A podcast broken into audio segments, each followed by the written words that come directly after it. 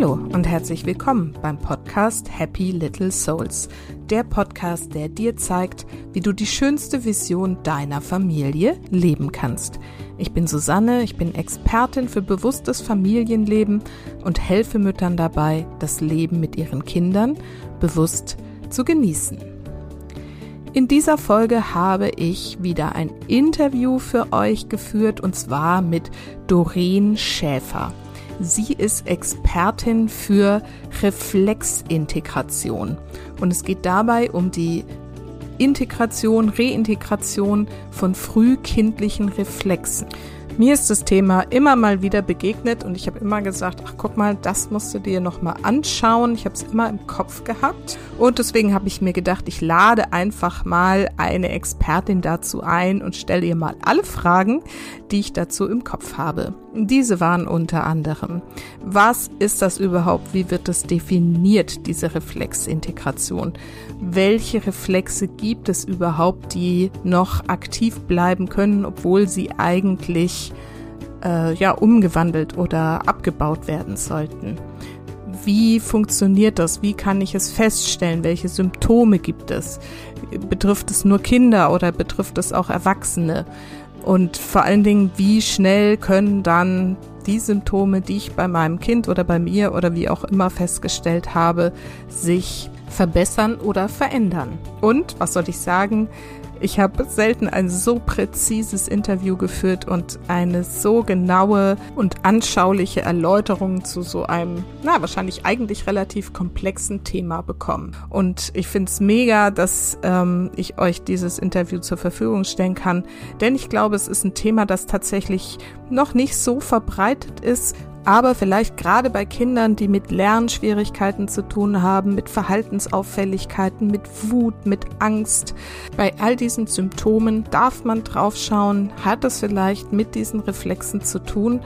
Wenn es das Wissen heutzutage schon gibt, dann ist es doch auch gut, wenn wir da draufschauen, bevor wir mit Medikamenten oder mit sonstigen längerfristigen Therapien beginnen. Ja, und in diesem Sinne wünsche ich dir jetzt viel Spaß mit diesem super informativen und tollen Gespräch mit Doreen Schäfer.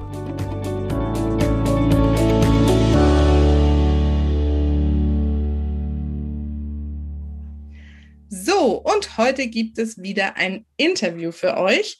Und zwar habe ich Doreen Schäfer eingeladen. Doreen ist Expertin für Reflexintegration, Coach, Autorin und Gründerin und Geschäftsführerin der Schäfer Bildungs GmbH.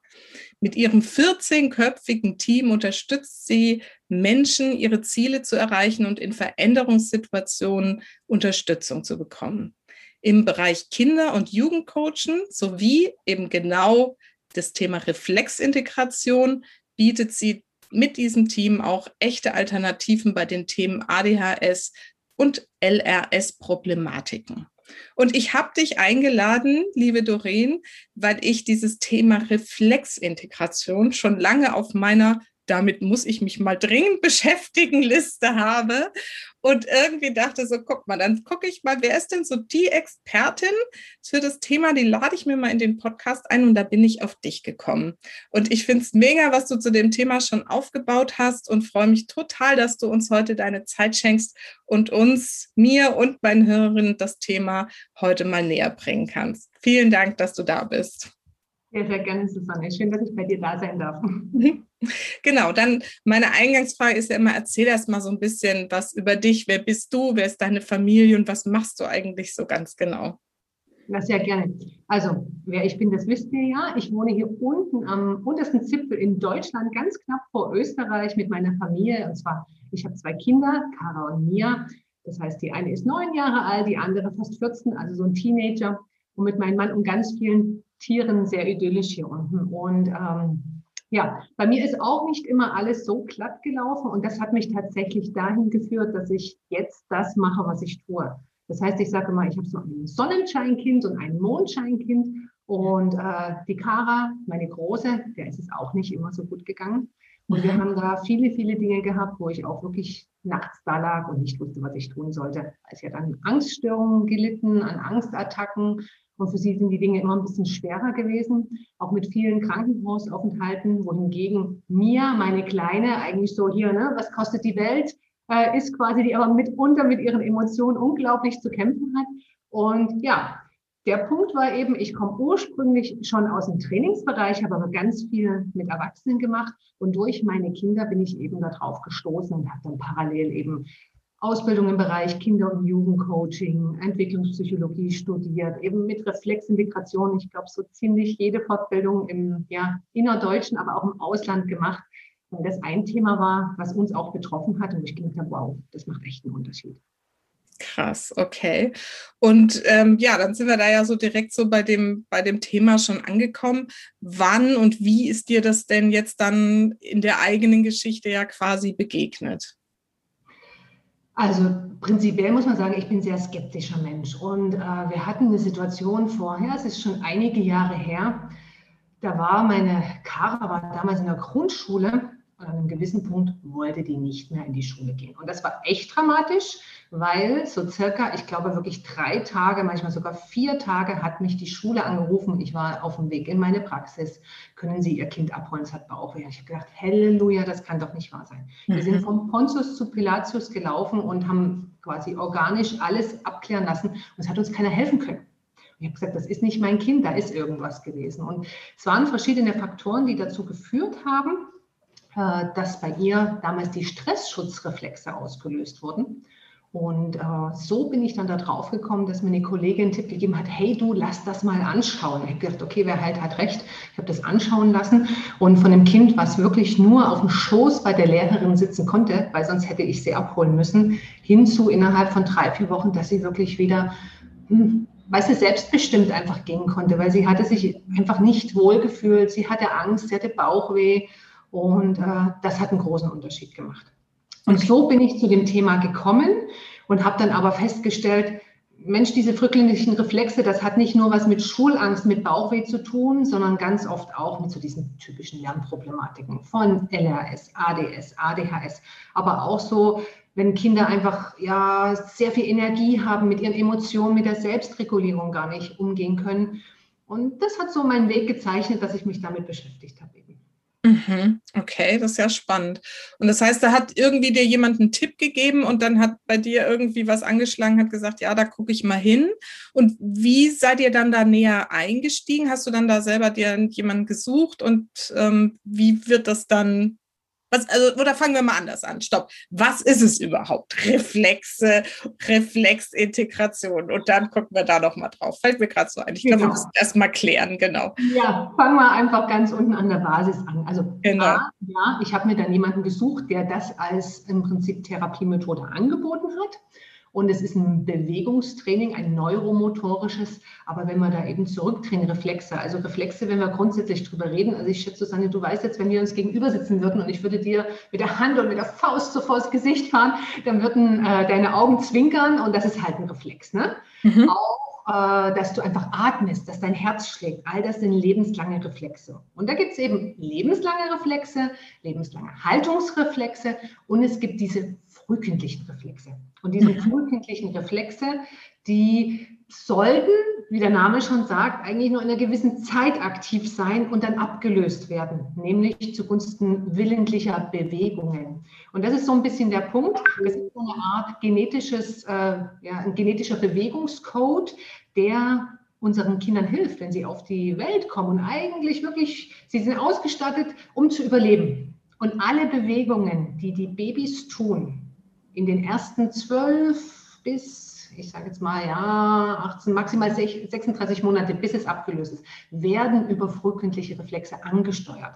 Das heißt, wenn das Kind mit den Ärmchen so schlenkert, ne, dann vor die, vor die Augen geht, dann die Füßchen so in den Mund nimmt, all diese Sachen, dieses Rumdrehen, dann diesen Kopf nach oben, diesen Pinzettengriff, dann dieses in den Sitz kommen und vom Sitz dann wirklich anfangen, krabbeln zu können und sich hochzuziehen. All diese Bewegungen werden über frühkindliche Reflexe angestoßen stoßen und dann irgendwann, dass sie es bewusst ausführen können. Das heißt, die frühkindlichen Reflexe haben äh, hilfreiche Dinge in der Geburt, auch manchmal vor der Geburt, zum Beispiel, dass wir mit der Nabelschnur nicht erstickt werden. Dann gibt es diesen Moho-Reflex, der die Hände wegspreizt nach hinten, sodass die Nabelschnur wieder weggeht. Und nachgeburtlich eben die Entwicklung zu einem kleinen Menschlein, was sich selber aktiv bewegen kann.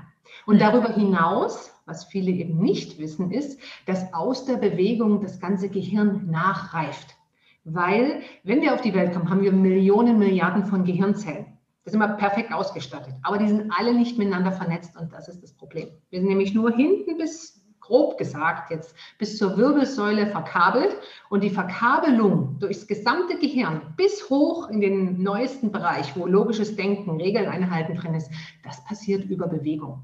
Mhm. Und wenn aus irgendeinem Grund vorgeburtlich, während der Geburt oder nachgeburtlich es ein Problem gab, dann kann es sein, dass diese Reihenfolge, die genetisch eigentlich sehr stringent vorgeschrieben ist, dass es da Störungen gibt und dass sich dann diese Reflexe nicht richtig integrieren. Und wenn ich jetzt einen Reflex habe, äh, der vielleicht jetzt nicht so wichtig ist, dann kann ich damit gut leben oder mehrere mit einer leichten Reflexaktivität. Äh, wenn sich das aber häuft, dann habe ich vielleicht eben Symptomatiken, die mir das Leben schwer machen. Das kann ganz unterschiedlich sein.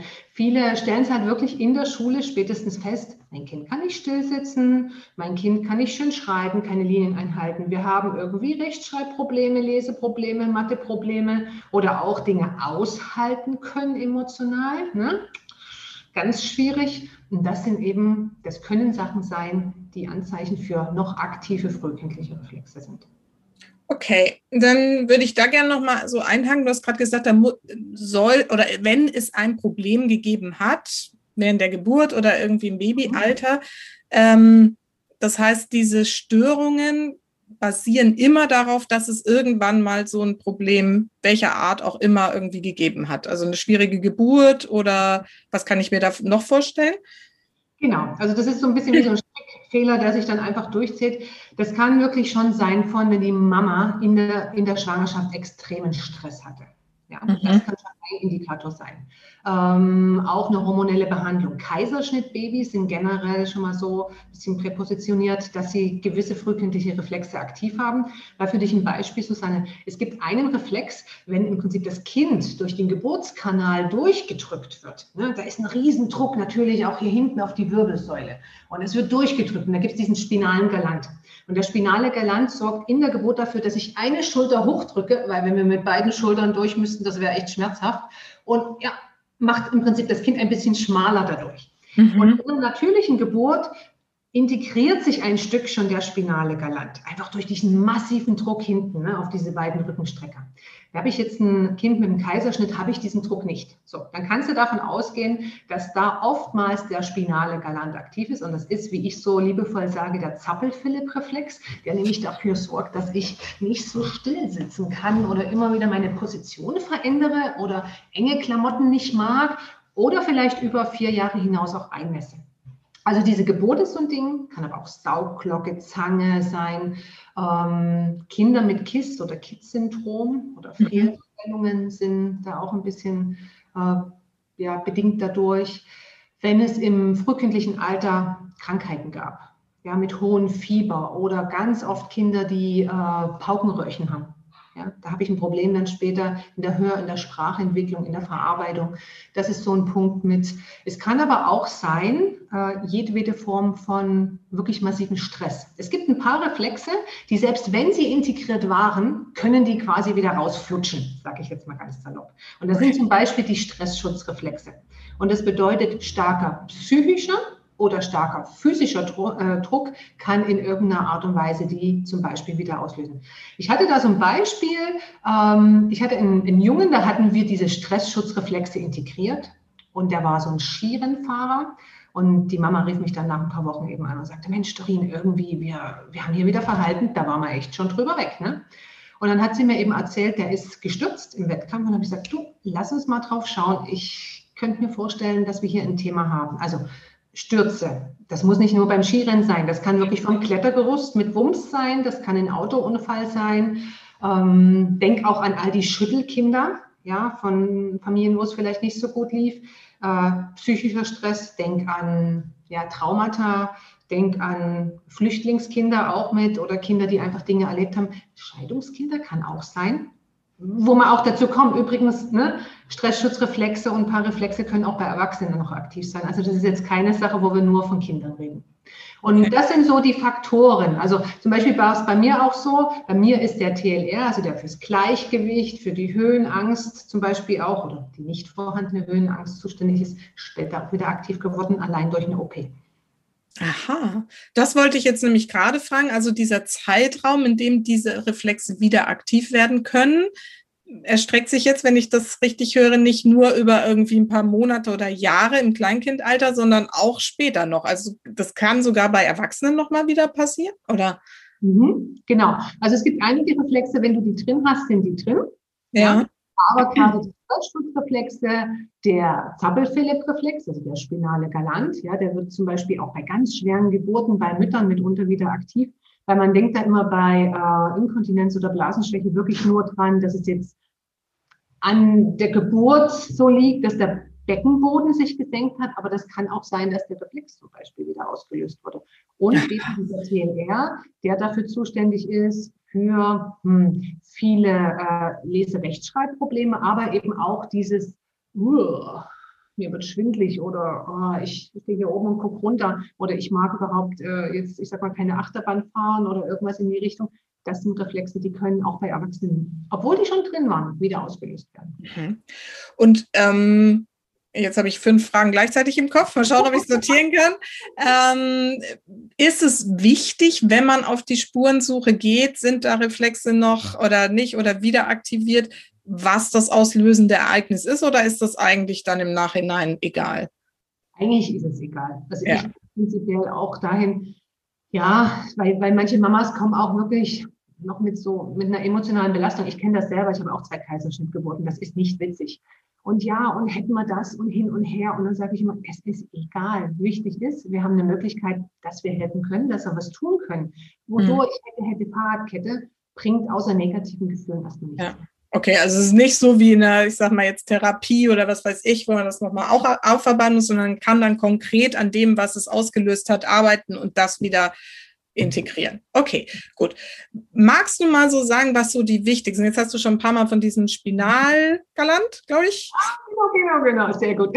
Genau, irgendwie gesprochen, der dieses Zappel-Philipp-Syndrom auslöst. Was sind denn noch so die klassischen? Du hast gesagt, bei deiner Tochter waren es zum Beispiel diese Schutzreflexe. Habe ich das richtig? Mhm. genau, was sind denn so die wichtigsten und die damit verbundenen Symptome? Vielleicht können wir da mal so ein bisschen drauf schauen. Also wenn wir jetzt mal die großen nehmen, es gibt natürlich eine Menge äh, Reflexe und frühkindliche Reflexe. Also mhm. Schutzreflexe, Moro und Furchtlähmung sind ganz wichtig. Das ist eben so, dass du entweder diesen emotionalen Rückzug hast mit Angst, wie du es bei meiner Tochter gesehen hast, aber auch es kann sein, dass die Kinder in Stressreaktionen so, weißt du, aggressiv werden und so auf Angriff gehen. Das hat ein bisschen damit was zu tun, wie ist bei jedem das Stressschutzverhalten angelegt. Andere gehen voll ins Freeze. Mhm kenne ich auch bei einigen Erwachsenen.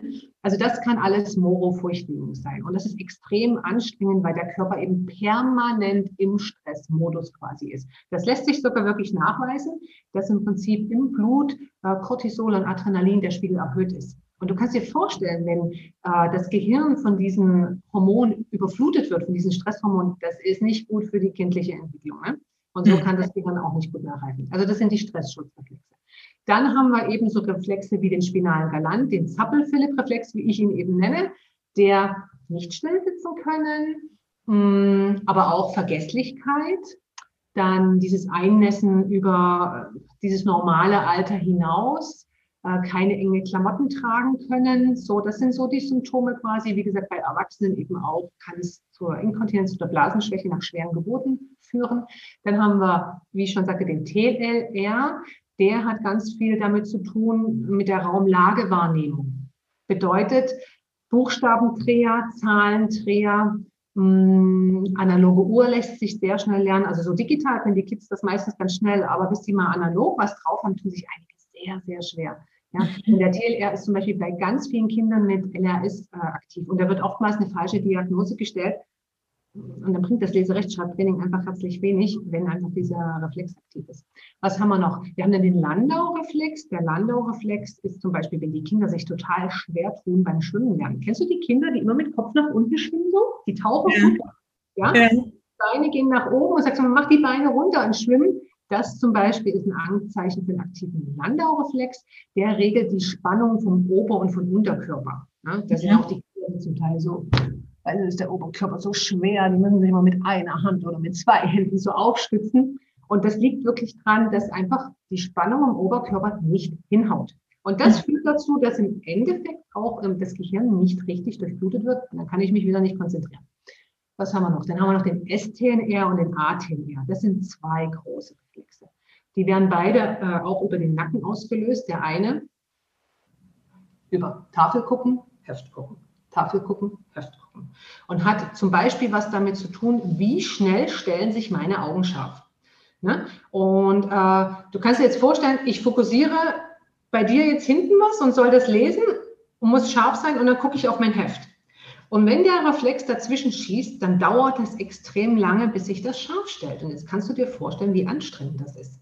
Und dann habe ich keine Lust, dann mache ich mehr Fehler und dann werde ich halt quengelig und unaufmerksam. Ja? Der ja. nächste wird über so eine Bewegung ausgelöst. Da haut nämlich der Arm mitunter auch mit nach hinten. Es kann dann sein, wenn Kinder einfach sagen, hey, der hat mich gehauen. Nee, der hat dich nicht gehauen. Ja? Oder so Kinder, wo du denkst, oh mein Gott, jetzt oh, bring die Flasche auf den Tisch in Sicherheit. Ja? Gleichzeitig aber auch, der erste Reflex sorgt dafür, also dass im Prinzip die Kinder nicht gerade, wie wir es gern hätten, sitzen bleiben können, sondern dass sie einfach immer so wie so ein Kartoffelsack so schräg hängen ne? oder die Beine unterschlagen, so, ja, oder sich auf die Beine setzen. Und der Reflex sagt halt, ich kann meine Füße ausstrecken und die Arme ranziehen. Dann bin ich so im Liegesitz. Leider lässt sich aber auch nicht so gut schreiben. Ne? Oder ja. ranziehen, Arme raus. Und das sind auch Kinder, wo du vielleicht feststellst, dass die extrem gerne im Boden auf dem Liegen malen oder schreiben oder wie im Stehen. Ich sage immer, das ist so Stehimbiss. Und im Prinzip machen die Kinder eine ganz feine Sache. Die tun nämlich intuitiv eine Position finden, wo sie ohne äh, Reflexe, also ohne Störungen der Reflexe arbeiten können. Weil du musst dir das so, so vorstellen. Wir können das schon kompensieren. Also der Mensch ist ja total grandios in seiner Kompensationsfähigkeit schon bei Kindern. Aber das kostet Kraft und Energie. Und das ist einfach, wenn du dir unser Gehirn vorstellst wie so ein Arbeitsspeicher. Ich nehme schon einen Teil davon weg und habe dann halt nicht mehr mein volles Potenzial zur Verfügung. Mhm, mh. Ja, das macht Sinn. Was haben wir noch? Den, den, also ich nenne es jetzt mal den Greifreflex. Das ist jetzt zwar wissenschaftlich nicht ganz korrekt, weil da mehrere Reflexe dran äh, beteiligt sind, aber wenn Kinder eben so eine ganz krasse Schrift haben oder du siehst unten drunter, die drücken durch und die mögen nicht schreiben, mündlich super, ja, aber sobald sie einen Aufsatz schreiben sollen, wird es schwierig. Das sind auch so die klassischen Reflexe oder der ist jetzt nicht so dramatisch, hängt auch mit dem Greifreflex zusammen, wenn die Zunge raushängt. So, wenn sich Kinder anstrengen oder auch Erwachsene, das sind zum Beispiel auch ein Zeichen. Mhm. Wahnsinn. Das ist ja ziemlich viel und wenn ich euch richtig verstanden habe, ist das jetzt auch nur ein kleiner Ausschnitt aus dem, was wahrscheinlich irgendwie noch so geht. Ähm, jetzt frage ich mich natürlich als Mama von drei Kindern, ne, meine Tochter ist, ist 16, meine Jungs sind 8 und 9, meine Tochter ist jetzt schon so, würde ich mal sagen, irgendwie, da stelle ich jetzt nicht mehr so viel fest. Aber bei dem, was du mir aufgezählt hast, könnte ich jetzt, also gerade bei dem kleineren, könnte ich sagen, ja, ja, ja, ja. was, also wann darf ich denn als Mama sozusagen da mal draufschauen? Und ist es denn immer so, dass es dann so ein Reflexthema ist? Ähm, oder wie stelle ich das fest und sag einfach, naja, oder der ist halt einfach so. Also weißt du, was ich meine? So, also ne, gerade jetzt mal so dieses Beispiel Zappelphilipp irgendwie, ich kenne es von mir selber, mein Sohn hat es halt auch und dann denkst du, naja gut, halt von mir. Haben wir jetzt beide so einen nicht integrierten Reflex im Zweifelsfall oder kann es halt auch einfach so sein? Also grundsätzlich sage ich auch immer zu den Eltern, schaut mal, wie seid ihr? Wenn du jetzt selber kein Fleckma bist, dann wirst du wahrscheinlich auch kein Fleckma als Kind haben und würdest es auch wahrscheinlich schlecht aushalten können. Grundsätzlich bin, auch, bin, ich auch der Meinung, man muss nicht immer alles therapieren. Ja, also das ist, sehe ich auch manchmal ganz kritisch. Der Punkt ist dann wirklich, wenn du merkst, dass es euer Leben und das Leben deines Kindes echt beeinflusst, dass es leidet, dass es einfach wirklich euren Alltag bestimmt und ihr merkt, wir haben die und die Probleme und es, wir reden oft drüber und es ist ein Thema und wir müssen hier eine Lösung finden, dann ist der Zeitpunkt, was zu tun.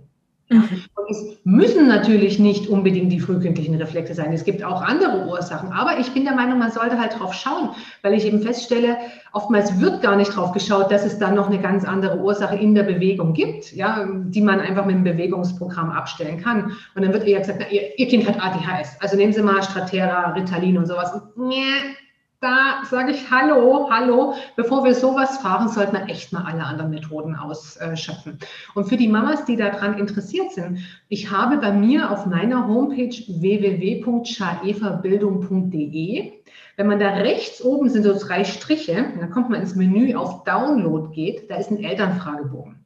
Und wenn man den mal ausfüllt und man schaut, dass man wirklich, wirklich, wirklich gute Ja's, sichere Ja's hat, zehn, und auf jeden Fall drüber, dann macht es Sinn, da mal wirklich äh, das Thema anzugehen. Und dann, also ich kann aus dem Bogen schon recht viel rauslesen, auch in der Anamnese erfasse ich noch Dinge äh, und schaue dann einfach, was für Reflexe aktiv sind. Und ob ich das dann zum Beispiel bei mir in der Praxis mache, weil so die, letzt, ja, die letzten ein, zwei Jahre haben dazu geführt, dass viele auf mich aufmerksam geworden sind. Ich mache das zum Teil auch als Online-Kurs für Eltern, die an der Ostsee wohnen oder in Luxemburg oder in der Schweiz oder sonst wo. Das ist dann egal, das kann man dann noch schauen. Genau. Aha, spannend.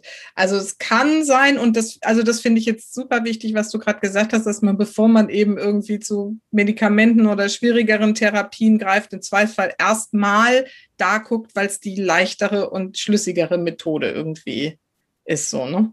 Definitiv. Und der Punkt ist, was ich immer wieder mit Erschrecken feststelle, es ist ja nicht nur so, dass ich jetzt Elternkurse gebe, sondern ich bilde ja auch selber aus. Also ich habe so Masterklassen für Pädagogen, für ähm, Ergotherapeuten, Logotherapeuten, Heilpädagogen. Die sagen alle, die kennen die frühkindlichen Reflexe schon. Also die haben das in ihrer Ausbildung. Aber was sie tun können, wenn die noch aktiv sind, das wird halt einfach nicht gelehrt und das ist das Fatale. Und so habe ich dann doch Logopäden äh, oder Ergos bei mir sitzen, die sagen, manchmal bei manchen Kindern kommen wir nicht weiter. Die sind dann im Jahr, anderthalb Jahre in der Logo und der Ergo und dann hat das nichts damit zu tun, dass, dass die das fachlich nicht drauf haben. Aber weißt du, wenn so ein Reflex immer wieder gegenschießt, dann können die einfach gar nicht ihre Arbeit gut machen. Dann musst du erstmal unten an der Wurzel anfangen und die Reflexe integrieren. Und dann kann Logo, dann kann Ergo einfach wirklich nochmal, ich sage jetzt, greifen und das Feintuning machen. Ah, das heißt also, es ist tatsächlich, wenn es um diese Reflexe geht, auch notwendig, da wirklich drauf zu schauen, die zu integrieren. Wie besprechen wir gleich jetzt noch, damit überhaupt also man kriegt es anders quasi nicht in den Griff, richtig?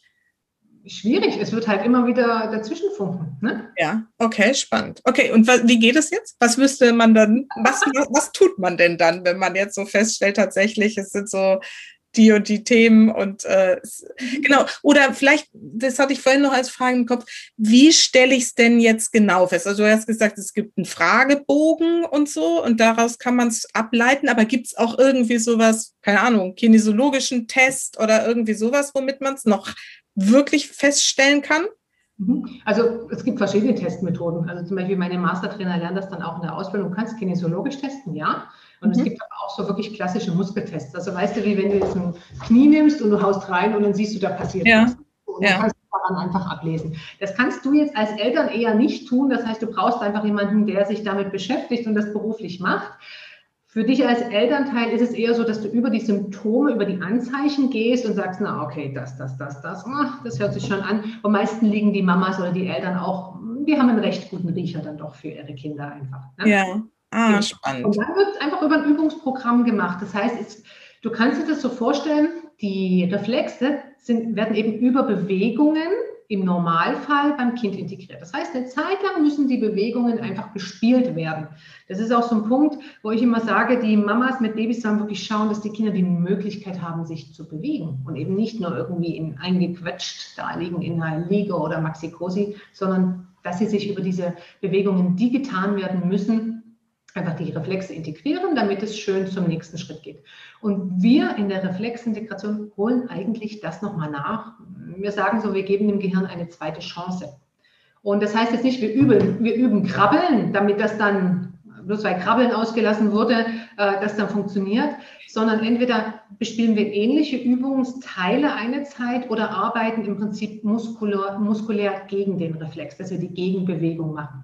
Und es ist im Schnitt so, einmal pro Monat gibt es im Prinzip einen Satz neue Übungen, je nachdem natürlich, wie viele Reflexe jetzt aktiv sind. Dann dauert das halt einfach so im Schnitt zwischen sechs bis, zwischen sechs bis acht Monate sind die meisten, die zu mir kommen, mit vielen Reflexen durch. Manchmal, wenn es ganz, ganz arg ist und das nicht immer so klappt zwischendrin, wenn man mal die Übungen mal nicht machen konnte, dann auch mal zwölf Monate, aber sonst nie länger. Und die Übungen müssen bei mir nach der Art und Weise, wie ich Reflexintegration anbiete und unterrichte, dreimal in der Woche gemacht werden. Nicht jeden Tag, nein, weil das funktioniert nicht. Ich weiß das selber, wie das ist mit Kindern. Schön ist natürlich mehr, aber dreimal muss sein. Weil das ist halt wie so ein Muskel, ne? Das, du musst die Bewegung einfach eine Zeit lang machen, damit die sich diese Verbindungen neu bilden und diese Reflexbewegung quasi integriert, also man könnte jetzt böse sagen, abstirbt, weil einfach diese, diese Fahrbahn nicht mehr befahren wird. Und dann schaut man nach, hat sich der Reflex integriert? integriert? Ja, super, gibt es die nächsten Übungen. Ne? Okay. Und das heißt, ähm, also du, du hast gerade gesagt, ähm, sechs bis acht Monate, bis alle Reflexe dann, die irgendwie noch aktiv waren, hängt ja dann jetzt wahrscheinlich auch davon ab, wie viel sind es und welche und so. Ähm, und wann kann man jetzt so die ersten Verbesserungen, also wann merkt man so, es greift? Also A, ist das tatsächlich der Punkt, mache ich die Übungen und mache ich sie mhm. regelmäßig? Das, das ist ja, das ist so die Basis, aber manchmal hapert es daran, weil halt einige Mamas sagen, ja, mein Kind muss das machen. Nee, man muss halt einfach auch schon mit dem Kind was machen. Das ist sonst wie die Karte, für, Karte fürs Fitnessstudio, die da liegt. Ne? Nur weil die auf dem Küchentisch liegt, kommt jetzt die Bikini-Figur leider auch nicht zu uns ins Haus. Mhm. Das ist Punkt eins. Aber bei den Familien, die es wirklich regelmäßig machen, siehst du so, nehmen wir mal an, also wir fangen äh, mit Übungen Eltern-Kind an und dann im nächsten Monat zum Beispiel die Stressschutzreflexe, dann siehst du relativ bald schon oder spürst einen Unterschied. Und dann kommt es darauf an, wie weit hinten liegen die Reflexe, die dich am meisten stören. Ich nenne jetzt mal das krasseste Beispiel. Zum Beispiel diese Greifreflexe ne, mit dem Schreiben, die kommen immer relativ weit hinten dran. Das heißt, wenn das euer Hauptproblem ist, aber vorher habe ich noch andere Reflexe, ist das halt immer ein bisschen blöd. Aber es hilft halt nichts. Ich schnapp mir jetzt, oder die Mama sagen dann, Dorin, kannst du bei meinem Kind schnell mal den Greifreflex integrieren? Ja, nur die Übung zu machen, wenn vorher noch was anderes aktiv ist, bringt 0, nichts. Das heißt, einfach diese Reihe, in der die Reflexe auftreten und integrieren. Da muss ich in der Kette halt so gucken, was ist denn da noch offen, weil sonst bringt das hinten nichts. Also ich mache auch nichts kaputt. Aber das ja. ist dieser Effekt, dass einfach in der Logo, in der Ergo arbeite ich an der äh, Spannung im Mund, Zunge oder mit dem Schreiben. Da liegt noch was davor. Und das muss ich integrieren, damit ich dann dorthin komme. Spannend, okay. Also es gibt immer einen bestimmten Ablauf, in dem die Reflexe integriert werden müssen, so wie es eigentlich von der Natur quasi vorgegeben ist, im natürlichen Ablauf, das vorhin gesagt ist, in der DNA irgendwie gespeichert. Und den muss man dann quasi nochmal komplett nachgehen mit den Reflexen, die noch aktiv sind. Richtig, sehr gut. Wunderbar. Besser hätte ich es gar nicht zusammenfassen können. ja, aber das ist, äh, das fand ich jetzt total interessant, weil das hätte ich jetzt auch gesagt, da nimmt man halt der, der irgendwie am stöhnendsten ist und gut ist. Aber so einfach ist es dann nicht. Und wie sieht so ein Übungsprogramm aus? Wie lange geht sowas? Zehn Minuten, halbe Stunde, Stunde, dreimal die Woche? Was muss ich mir da vorstellen? Ja, also wie gesagt, dreimal die Woche auf jeden mhm. Fall. Du es fünfmal machst, ist auch fein.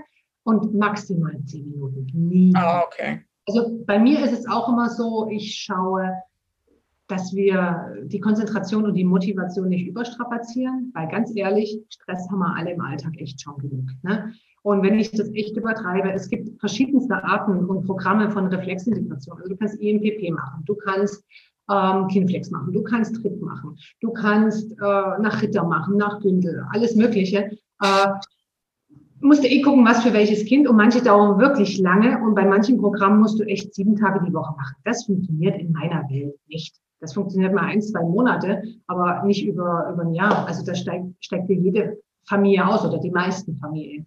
Und deswegen sage ich zehn Minuten, dreimal die Woche. Wenn er das wirklich macht, dann funktioniert das. Das klingt doch überschaubar. Und das, ich gehe jetzt mal auch davon aus, du hast gesagt, es sind Bewegungsprogramme, wo man ja auch ein bisschen Spaß miteinander haben kann und dass Mama das oder Papa oder größere Geschwister oder was weiß ich auch immer irgendwie noch mitmachen können. Schaden tut es ja wahrscheinlich nicht. Ne? Definitiv nicht. Und du brauchst eigentlich nur, ich sage jetzt mal so zwei Quadratmeter Platz. Ich zeige das Ganze natürlich immer auf der Liege in der Praxis brauchst jetzt keine Liege dafür. Das heißt, du brauchst einfach am Boden eine Decke oder eine Yogamatte. Und wir machen einige Übungen eben im Liegen. Ne? Erinner dich, wir fangen vorne an, dort, wo es beim Kind gestartet ist. Und das liegt nun mal. Und manche sind dann am Ende eben auch im Stehen oder im Sitzen. Mhm. Das sind, sind, keine, sind keine großen Bewegungen. Also ich bekomme oftmals zu hören, ja, Doreen, aber das sind ja so kleine Bewegungen. Ja, aber diese genau. Bewegungen, die bringen es einfach. Ach, super, okay. Ja, das ist ja schon wirklich äh, sehr umfassend. Irgendwie, jetzt habe ich schon ein sehr genaues Bild irgendwie. Ich werde nach, mir nachher mal deinen Fragebogen auf jeden Fall. ja, auf jeden Fall, mach das. Super. Okay, aber vielleicht ähm, stellen wir nochmal so ein bisschen ähm, so ein bisschen quer irgendwie durch. Mit was für Themen kommen denn am häufigsten die Eltern zu dir? Also am häufigsten waren es jetzt tatsächlich Schulprobleme im letzten Jahr. Das ist auch so ein bisschen ne, epidemiebedingt gewesen, dass viele einfach jetzt echt gesehen haben, Mensch, ich habe mein Kind zu Hause gehabt, wir haben da echt ein Thema. Ich kann es jetzt gar nicht so unbedingt nur auf den Lehrer schieben, sondern es tut sich echt schwer mit Deutsch, mit Mathe, mit Konzentration, aber auch wirklich diese emotionalen Sachen. Also ich habe mir das so ein bisschen auf die Fahne geschrieben, diese Kinder, die so in gar keine Schublade passen wollen. Äh, dass ich denen helfe. Und das sind halt auch wirklich Kinder, wo, wo es nicht so glatt läuft. Mhm. Das ist unterschiedlich. Das sind Kinder, die suizidale Probleme haben, Kinder, die sensorische Probleme haben, hm, ganz viele mit Verhaltensthematiken, wo sich wirklich auf die ganze Familie auswirkt. Okay. Und die kommen dann zu mir. Äh, manche waren auch schon in anderen Reflexintegrationsprogrammen und es hat nichts gebracht oder die Kinder waren nicht motiviert. Und da ist es halt einfach so, mein Ansatz, ich nehme jedes Kind so, wie es ist. Und auch wenn es mal keinen Bock hat oder sich verweigert oder eine Übung nicht klappt, ist es meine Aufgabe als Therapeutin, da einfach eine Lösung für zu finden. Und deswegen arbeite ich nicht nur nach einer Art, sondern habe eine relativ große Bandbreite, sodass ich das dann anpassen kann. Und, und halt, ich versuche immer noch, dass es irgendwo Spaß macht mit irgendwelchen Sachen. Klar, manche Übungen sind anstrengend, aber trotzdem kann man immer schauen, dass man doch ein bisschen Gaudi hat. Mhm. Hier unten in Bayern sagen. Ich glaube, ihr sagt nicht Gaudi, gell? Nein, das tun wir nicht, aber ich verstehe trotzdem. wir haben Spaß. Ja. Okay, genau, Spaß haben. Genau. Ähm, und jetzt hast du gerade gesagt, du hast eine ganze Bandbreite, wenn jetzt so Familien zu dir kommen mit mhm. solchen Themen, irgendwie kann ich mir vorstellen, viel Schule und jetzt pandemiebedingt, hast du ja gerade gesagt, äh, poppt da ja wahrscheinlich noch einiges so hoch. Ist es dann immer irgendwie so dieses Reflexthema, was du bearbeitest, oder hast du da auch noch eine breitere Varianz? Und wie siehst du so das Verhältnis, was ist Anteil der Eltern und Anteil der Kinder? Nee, es sind nicht immer nur die Reflexe. Zum Teil sind es wirklich einfach Verhaltensproblematiken, die ganz natürlicher Art und Weise sind. Und deswegen gebe ich zum Beispiel auch Elternprogramme nach meiner Out-of-the-Box-Methode. Wie gehe ich mit Verhaltensthematiken bei Kindern um? Weil ich sehe Familien ganz als System. Und natürlich ist es einfach und geht uns vielleicht genauso. Wir würden einfach gerne, ja, machen wir mal das bei meinem Kind, okay. Der Blick beginnt tatsächlich so hart, wie es ist, aber oftmals im Spiegel. Ja, das heißt, Kinder sind Teil unseres Systems und ich merke es ganz stark bei meinen Kindern. Wenn ich keinen guten Tag habe, dann sehe ich das am Verhalten meiner Kinder. Und dann merke ich, dass ich erstmal so, uh, anfangen zu reagieren, denke ich, nee, das kommt aus mir. Und die haben einfach so Antennen. Und, und Kinder nehmen sehr, sehr stark Dinge wahr und beobachten halt auch wahnsinnig genau. Und das ist so der Punkt, wo ich eben auch ansetze. Ich helfe Eltern auch wieder in die Kraft zu kommen, weil bei vielen ist das Glas halt echt halb leer. Und ich sage, aus einem, aus einem leeren Glas kannst du nicht gießen. Und deswegen musst du erstmal schauen, dass dein Glas voll ist, bevor du irgendwie anfangen willst, jemand anders zu helfen. Es wird nicht funktionieren. Ich weiß, dass das viele Mamas nicht hören wollen. Und es ist gesellschaftlich eben auch so, dass wir sagen, wir stellen unsere Kinder ganz an oberste Stelle. Und ich sagte Susanne, ja, ich stelle meine Kinder auch oben hin. Aber ich stelle sie nicht über mich, auch wenn sich das jetzt provokativ anhört. Ja? Ich muss schauen, dass es mir gut geht, dass ich in der Kraft bin, weil nur dann bin ich die bessere Version meiner selbst. Wenn ich nicht okay bin, wenn ich keine Kraft habe, dann hilft es meinen Kindern auch nicht, wenn ich irgendwann mal umfalle, weil dann haben sie gar nichts mehr von mir. Und mhm. das ist das, wo ich immer so ein bisschen kämpfe, wo ich auch Kritik für ernte. Aber ich habe es als eigene Erfahrung gemacht.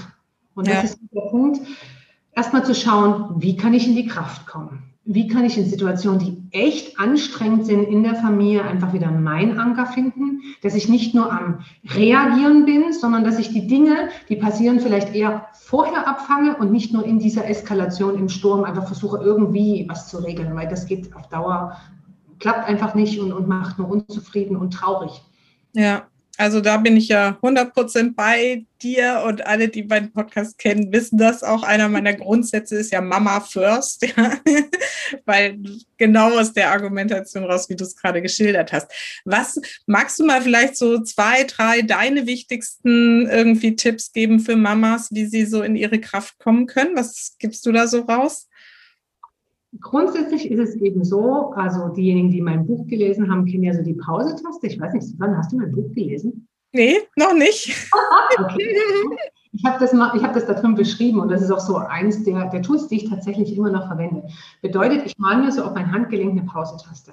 Ich habe das irgendwann mal angefangen gehabt. Ich bin eben nach Hause gekommen, ich habe es auch beschrieben und meine Kids sind immer ein paar Stunden früher als ich zu Hause, kam rein. Und das sah aus wie bei Hempels unterm Sofa. Da die Jacken, da die Schulpacks, da die Tür offen, da äh, Mikrowelle offen, da Süßigkeitenschrank auf. Die Hühner waren draußen irgendwo und ich so, cover me up. Ein Schrei halte durch das Haus quasi. Und ich habe gesagt, hier sieht es aus wie Sau und habe gebrüllt. Einfach weil ich war überlastet von der Arbeit und es war einfach zu viel und dann das. Und dann habe ich angefangen, mit ihnen aufzuräumen. Und dann habe ich so diese Fernbedienung, weil natürlich der Fernseher lief auch und habe so diese Pause-Taste entdeckt und dachte mir, boah, eine Pause, das wäre es echt.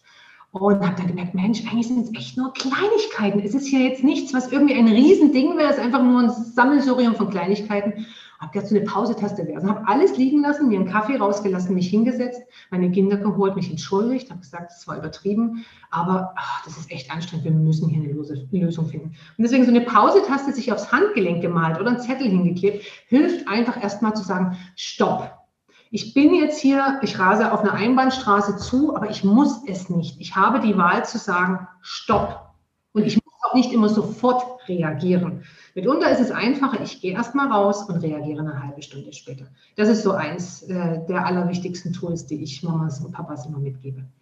Super. Dann kannst du an der Stelle gerne noch mal verraten, wie dein Buch heißt. Das verlinke ich dann auch gerne noch mal in den Show Notes.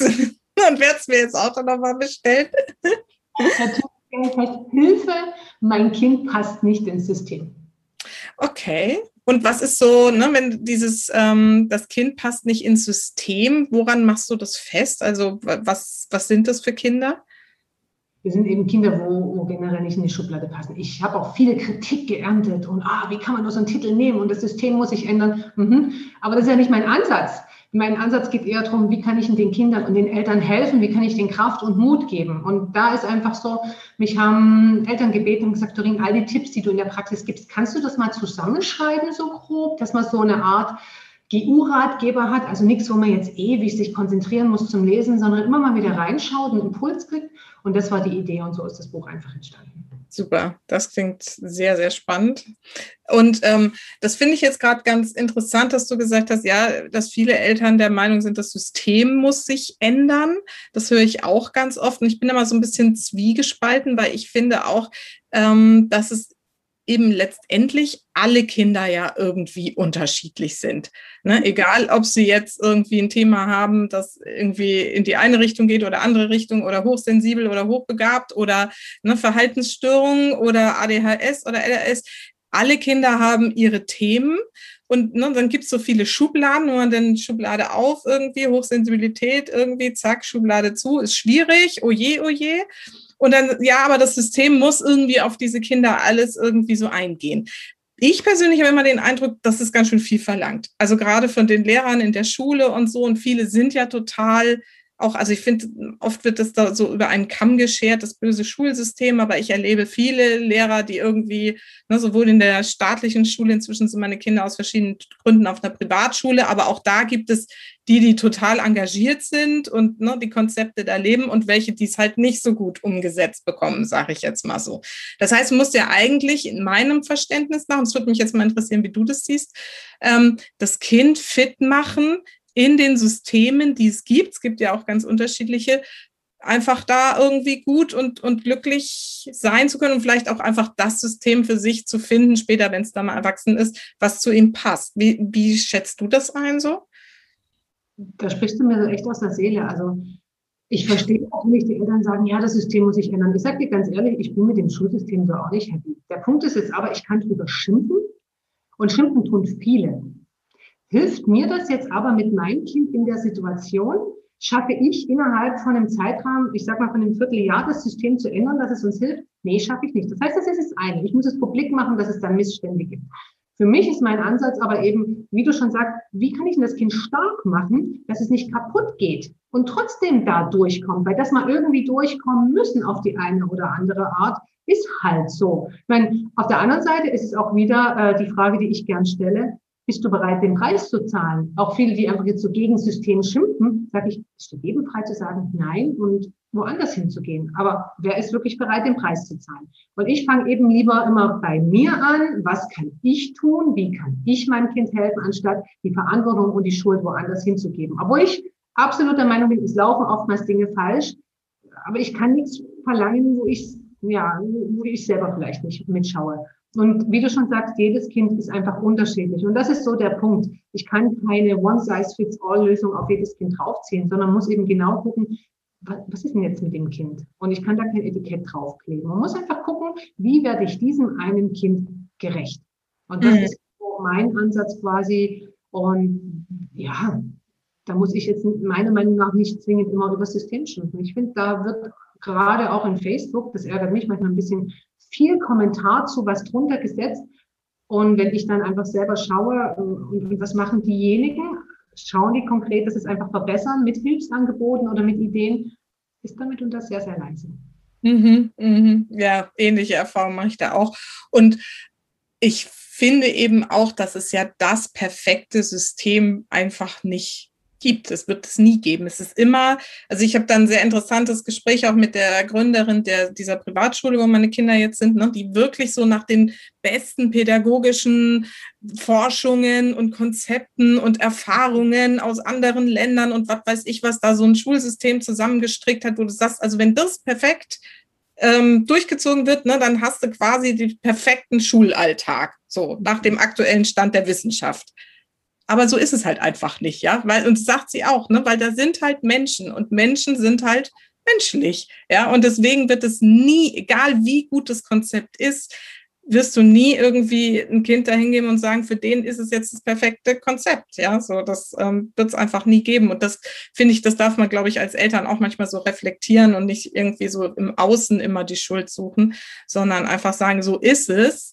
Und wie machen wir jetzt das Beste draus? Ja welche Geschichte will ich erzählen? Will ich die Geschichte erzählen, oh, wir haben die Diagnose und das ist so schwer und das und das und das. Ja. Oder will ich die Geschichte erzählen, wir haben die Diagnose, jeder hat gesagt, das geht nicht und wir haben das und das probiert, aber trotzdem haben wir nicht aufgegeben und wir haben weitergemacht und wir haben unseren Weg gefunden. Ja, ja, super. Das ist auch nochmal, das finde ich nämlich auch gerade mit diesen Diagnosen, dass man dann so schnell irgendwie ne, den Kopf in den Sand steckt und sagt, oh je, und jetzt ist es alles ganz schwierig. Und manchmal sind es ja irgendwie, wie gesagt, nur so Etiketten. Ne? Also ich, ich habe halt viel mit hochsensiblen Müttern und dann natürlich auch hochsensiblen Kindern zu tun. So, und ne, weil es bei mir eben in der Familie auch so ist, wir sind auch alle so, aber ich habe es nie als Belastung empfunden Beziehungsweise nachdem es mir dann mal klar wurde, denkst du natürlich, ne, dann gerätst du automatisch erstmal in so eine Welle von oje, oje, oje. Und dann irgendwann habe ich gedacht, ne, wieso eigentlich ist doch auch super, ja. Und meine Kinder sind total großartig, so wie sie sind. Ich finde die Etiketten gar nicht hilfreich. Ich kann dir noch ein, ein Beispiel nennen, was eigentlich die wenigsten wissen über mich. Also ich habe Zeit meines Lebens habe ich mit, mich mit Mathe extrem schwer getan. Und da hat bei mir kein Mensch drauf geguckt. Es war einfach keine Zeit und du hattest zu funktionieren. Ich war auf dem Gymnasium und ich habe echt gelernt, sage ich dir, Susanne. Und es war immer schwer und ich bin nie gut gewesen. Ich weiß noch, ich habe mir zu meiner Abi-Zeit selber einen Nachhilfekurs gezahlt und habe dann wirklich gemerkt, ich kapiere es einfach nicht. Ich habe es irgendwie geschafft, dieses Abi zu machen, trotz grausiger Mathe-Noten.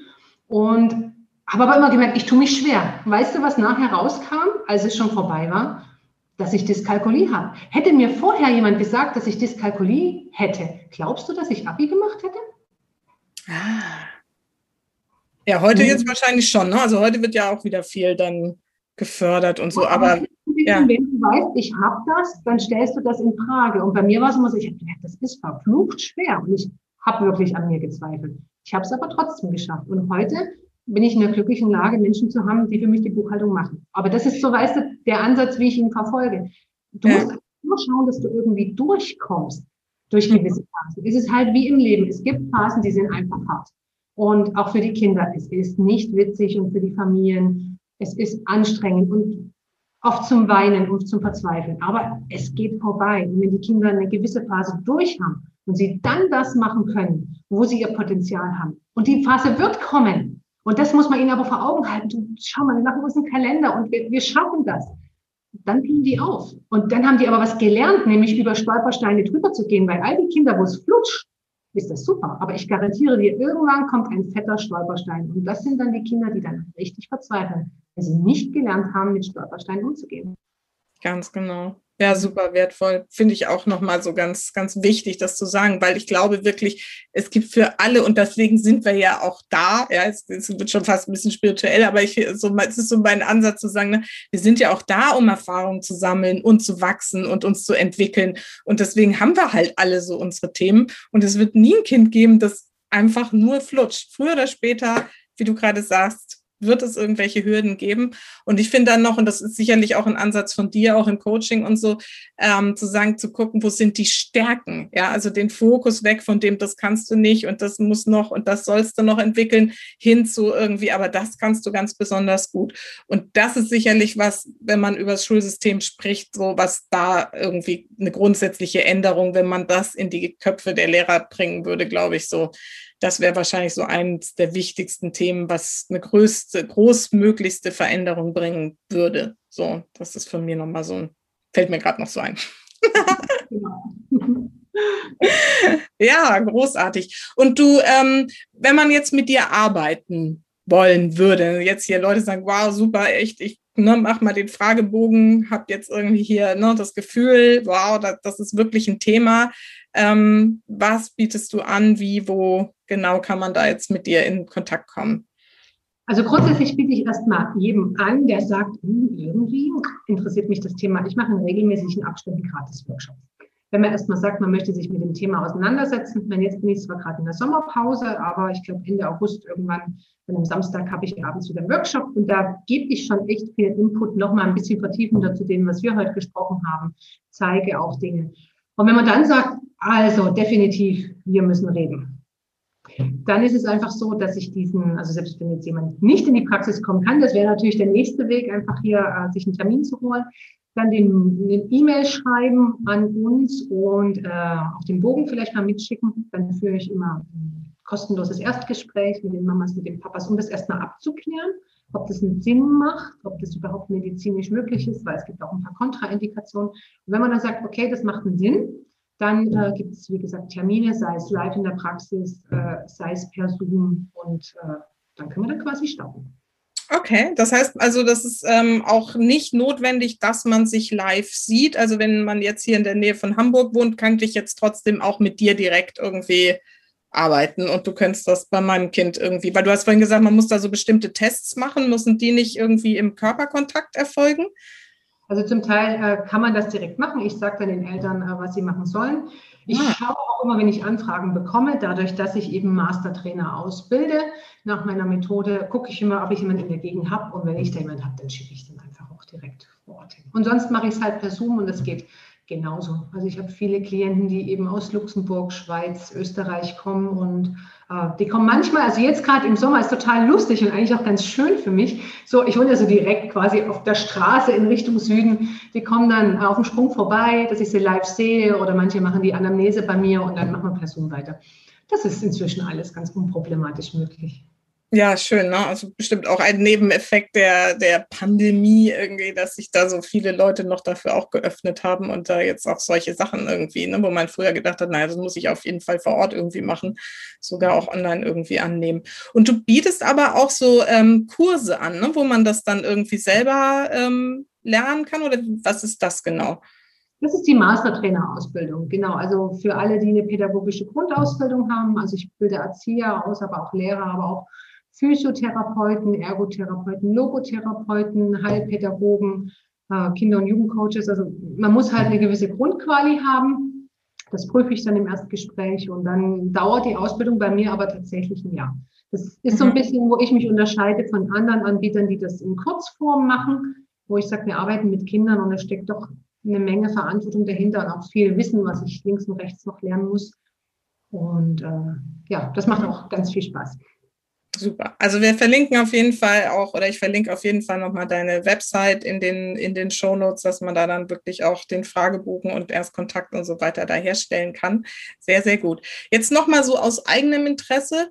Ähm, wir haben ja auch im Vorgespräch so ein bisschen gesagt, es kann ja auch sein, dass es bei Erwachsenen noch zu diesen nicht integrierten Reflexen kommt. Du hast auch vorhin gesagt, kann nochmal durch ein Trauma, Unfall, was auch immer irgendwie so ausgelöst werden da unterscheiden sich die Symptome aber ja wahrscheinlich so von denen der bei den Kindern, oder? Woran kann man das da so feststellen? Teils, teils. Du musst halt bedenken, Susanne, dass die Kinder das nicht so verbalisieren können. Mhm wie ist der Zustand dann ja normal? Ne? Wenn du Zeit deines Lebens so das Gefühl hast, dann hältst du das für Normalzustand und kriegst das gar nicht so verbalisiert. Deswegen sind es eher Symptome, die die Eltern bei den Kindern wahrnehmen. Bei den mhm. Erwachsenen ist es halt so, dass man sagt, jetzt zum Beispiel im Bereich Stressschutzreflexe, wenn man das Gefühl hat, ständig unter Strom zu stehen, ja, auch so keine Ruhe zu kriegen, auch so, oh mein Gott, vor vielen Leuten sprechen oder wenn ich irgendwo in den Raum reinkomme, ich stehe dort hinten in der Ecke erstmal, in der Mitte und so, hm, geht gar nicht. Äh, dass alles viel Kraft kostet, ja, dass man sehr, sich erschrecken kann, auch wenn jemand so von hinten kommt, weil du musst äh, dir vorstellen, diese Moro- und Furchtlähmung reift normalerweise zu einer Straußreaktion. Das ist so die normale Reaktion, wenn jetzt da hinten das Fenster knallt, dann gehst du mit dem Kopf hin, ah, okay, und dein Stressniveau kommt aber schnell runter. Und wenn du zum Beispiel aktive Stressschutzreflexe hast, dann durchfährt dich das wirklich komplett durch den Körper so, also du hast richtig eine Reaktion und du fühlst dich da echt nicht wohl mit. Und das ist so ein bisschen vom Gefühl her, wie wenn du jetzt Auto fahren würdest und es schneidet dir jemand die Vorfahrt, dann kriegst du auch so einen Schreck. Und mhm. das Gefühl, dieser, dieser lange Stress im Körper, das, das spiegeln mir zum Beispiel Erwachsene wieder. Also ich habe eine Mitarbeiterin, bei der sind jetzt äh, vor kurzem die Stressschutzreflexe wieder aktiv geworden und ich habe hab einen Hund seit, seit neuestem und der bellt. Die, also Kindererziehung hat bei mir glücklicherweise funktioniert mit dem Hund, muss ich sagen. Habe ich echt gedacht. Man muss seine Grenzen erkennen und die kläfft halt, ja, leider. Ja. Und dieses Kläffen erschrickt sie einfach so. Und dann habe ich gesagt, Mensch, du, bei dir ist aber der Moro wieder aktiv. Und sie hat auch gesagt, das, das geht, also sie kann das gar nicht abhalten, weil sie einfach zu laut, zu uh ist. Und habe ich gesagt, hier komm, Übung machen. Ne? Und sie hat dann wirklich so nach zwei Wochen, saß sie wieder bei uns auf dem Balkon und äh, die Levi kläffte wieder. Und ich denke so, oh, ah. und sie reagierte gar nicht. Und ich dachte, ach, interessant schau an. Oder dieses, äh, eine andere Mastertrainerin, bei der zum Beispiel die Stressschutzreflexe aktiv waren, die hat mir erzählt, äh, sich jetzt irgendwo auf dem Trampolin fallen lassen oder sowas, das wäre gar nicht gegangen. Ja, oder Achterbahn fahren oder so. Das ist schon der Gedanke daran verursacht Stress oder irgendwo in eine große Menschenmasse zu gehen. Also auch viele Erwachsene, die einfach hochsensibel sind, steht das doch öfters mal mit in Verbindung, muss man sagen. Ne? Weil du musst sagen, wenn Furchtlähmung und Moro aktiv sind, bist du komplett reizüberflutet. Das heißt, normalerweise gibt es einen Teil in deinem Hirn, der filtert das. Und wenn du halt so viele Reize hast, viel mehr als andere, dann bist du einfach schneller am Limit. Das wollte ich gerade fragen, wo da die Verbindung ist oder auch die Unterscheidung. Habt ihr da irgendwie Erfahrungen mit? Du kannst es einfach testen. Ah, stimmt. Okay. Hast du auch einen Fragebogen für Mütter? Du kannst den hernehmen äh, für Erwachsene. Gewisse Dinge wirst du vielleicht nicht beantworten können, wie das jetzt bei der Geburt bei dir war. Aber auch daran, wenn du das beantwortest, verschiedene Fragen, so aus deiner Erinnerung heraus wirst du auch da schon Anzeichen und Indikatoren finden, wenn das so ist. Spannend, spannend, weil das könnte ich mir auch vorstellen, dass das. Hast du da so Erfahrungswerte, bei wie vielen Erwachsenen das tatsächlich noch so ein Thema ist? Nee, das kann, also da muss ich jetzt sagen, wenn ich es bei den Müttern feststelle, hm, dann gebe ich so einen kleinen dezenten Hinweis. Aber es ist halt auch so, manche möchten das gar nicht, weil das ist wieder so der Punkt, für mein Kind tue ich alles, für mich selber eher schwierig. Ich gebe den Hinweis, äh, aber ich, ich werde jetzt niemandem sagen, ja, guck mal, jetzt ist hier und du musst das machen. Ob ja, dann jemand das Angebot annimmt, ist, ist dann halt einfach. Hm. Also ich stelle es fest, dass es doch mehrere sind. Also ich nehme dann wieder wahr und denke dann, hm, okay, das muss es doch einfacher haben. Aber selbst von denen, die, wenn ich zehn anspreche in meinem Umfeld, einfach ganz vorsichtig, liebevoll sage, wenn du Hilfe brauchst, du weißt, wo du mich findest. Es sind maximal 30 Prozent, die die Hilfe dann auch annehmen. Mhm. Im besten Fall ist es ja dann so, dass die Mütter dann, weil sie alles fürs Kind machen, bei den Kindern mitmachen und es automatisch bei sich selber auch gleich mit integrieren. Oder sie werden ja wahrscheinlich die gleichen äh, Übungen sein. Super. Ja, großartig. Okay, ich glaube, jetzt äh, habe ich alle Fragen abgearbeitet, die ich im Kopf hatte. Ähm, wunderbar. Ich, äh, du hast es so toll, wirklich auf den Punkt präzise irgendwie hier erklärt. Es ist sehr, sehr rund geworden für mich. Und ähm, also mir zumindest sagst, dass ich mal einen Blick drauf werfen werde, gerade bei meinem Jüngsten, ob da, was da so der Fragebogen hergibt. Ja, so. Bitte? Du weißt jetzt, wo du ihn findest. Genau. Da werde ich jetzt gleich mal hinsurfen. Genau. Und ähm, am Schluss habe ich ja immer noch zwei Fragen. Das sind so meine Standard-Schlussfragen. Und die erste ist, für welche drei Dinge in deinem Leben bist du denn am dankbarsten? Das ist eine gute Frage. Für was bin ich am dankbarsten? Hm. Jetzt spontan aus dem Bauch raus, ohne viel zu überlegen. Unbedingt. Also ich bin, ja, unbedingt. Ich bin wirklich dankbar dafür, dass dass ich immer Menschen an meiner Seite hatte, die mich bestärkt haben, egal wie blöd es auch manchmal war. Auch ich hatte meine Phasen, wo ich am Boden war. Und ich hatte aber immer wirklich Menschen, die, die, die mich gestärkt haben, die mir den Rückenwind gegeben haben. Und das macht mich extrem dankbar. Sei es meine Kinder, mein Mann, meine Familie, das auf jeden Fall. Ähm, dann bin ich ganz spontan einfach wirklich dankbar dafür. Ich habe, wie gesagt, eine Teenie-Tochter und es ist ein schwieriges Alter und ich immer wieder feststelle im Vergleich zu anderen, wir haben echt eine gute Bindung, obwohl bei uns rasselt es auch mal im Gebälk. Aber ich habe die Bindung behalten und das war was, wovor ich große Angst hatte. Da bin ich sehr, sehr dankbar. Und ich bin grundsätzlich dankbar, dass ich hier unten in der Region leben darf, weil ich bin total der Bergemensch und äh, ich kann hier, äh, ich arbeite nicht, sondern ich mache das, was mir Spaß macht und kann dann im Prinzip meine Freizeit so verbringen hier, wie es für mich einfach perfekt ist. Dafür bin ich auch sehr dankbar. Mhm. Jetzt haben wir da, das fällt mir jetzt an der Stelle ein, das würde mich jetzt nochmal interessieren, wann du entschieden hast, dich mit diesen ganzen Themen selbstständig zu machen. Selbstständig. ja ich habe das schon eine Zeit lang nebenher laufen lassen, wo ich eben auch Erwachsene schon gecoacht habe, die einfach verschiedene Probleme hatten auf der psychischen Ebene mit, mit, ja, mit Angstattacken und sowas. Hm. Und habe das dann nebenher echt so mit einem Praxisraum angefangen, vor ja, sechs, sieben Jahren ist es inzwischen schon her. Und es ist dann einfach echt gewachsen. Und dann unter eigenem Label, ich habe erst noch äh, mit einem Geschäftspartner zusammengearbeitet und irgendwann habe ich gesagt, nein, von der Wertigkeit her, von dem, wie ich mir das vorstelle, das muss auf eigene Beine. War 2018 dann mit einer Praxis gestartet und dann eigentlich relativ schnell expandiert. Genauso, dass wir jetzt im Prinzip in Traunstein, in Freilassing, in Mitterfelden zu finden sind. Und halt das Team auch gewachsen ist, genau. Ja, ja, das ist echt beeindruckend. Also wirklich toll, was du da aufgebaut hast und wie vielen Menschen du damit so helfen kannst. Das ist echt super. Genau, und meine Schlussfrage ist immer, was ist denn so deine wichtigste Botschaft für meine Supermamas da draußen? Für deine Supermamas?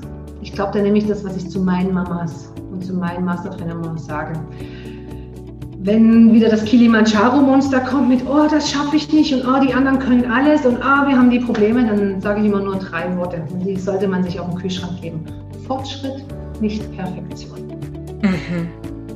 Wundervoll. Ja, ist ein Riesenthema, ne? Perfektionismus bei den Mamas. Und ja, das ist gut auf den Punkt gebracht. Sehr gut.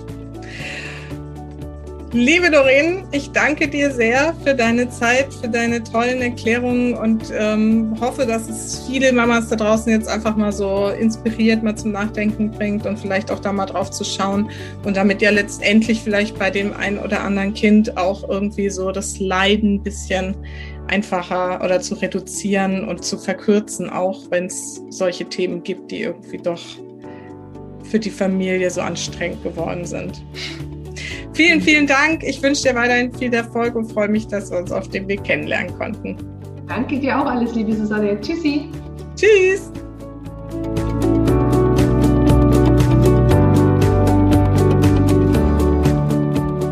So, vielleicht hast du die ein oder andere spannende Erkenntnis aus diesem Interview gewonnen und lädst dir jetzt auch mal den Fragebogen runter, um zu checken, ob das ein oder andere Symptom bei deinem Kind vielleicht mit nicht integrierten Reflexen zu tun haben könnte. Ich fand es jedenfalls super hilfreich und sehr spannend, dieses Thema mal genauer kennenzulernen. Wenn dir die Folge gefallen hat oder wenn du Familien kennst, in denen Lernschwierigkeiten, Verhaltensauffälligkeiten großes Thema sind, dann tut denen und mir den Gefallen und empfehle Ihnen gerne diesen Podcast, diese Folge und vielleicht ähm, können wir da einfach einigen Kindern helfen, einen schnelleren Weg wieder zu einer ja, entspannteren und gelasseneren Kindheit zu finden. Und ich freue mich, wie gesagt, wenn du diesen Podcast weiterempfiehlst oder mir auch eine Rezension auf iTunes hinterlässt. Das hilft einfach dabei, dieses ganze Wissen noch mehr in die Welt zu bringen. Und das ist einfach meine große Herzensangelegenheit und deswegen wäre ich dir da sehr, sehr dankbar dafür. Und ansonsten bleibt mir nur noch übrig, dich daran zu erinnern, vergiss nicht, Familie ist, was du daraus machst. Alles Liebe, bis ganz bald. Deine Susanne.